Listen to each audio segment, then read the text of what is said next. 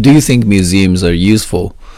I think museums are very useful nowadays because it provides a place for our younger generation, our students to learn some historical knowledge.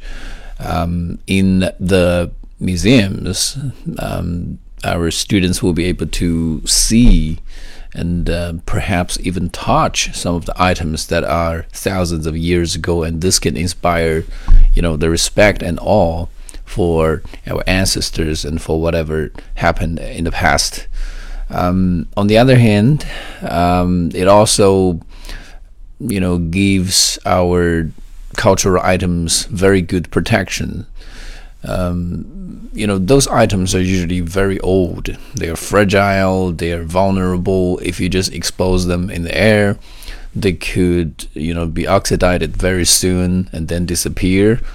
Um, so in museums, they are well preserved with the right temperature, lighting, and humidity, and uh, they can be looked well looked after. That means um, these treasures can stay with us for a longer period of time.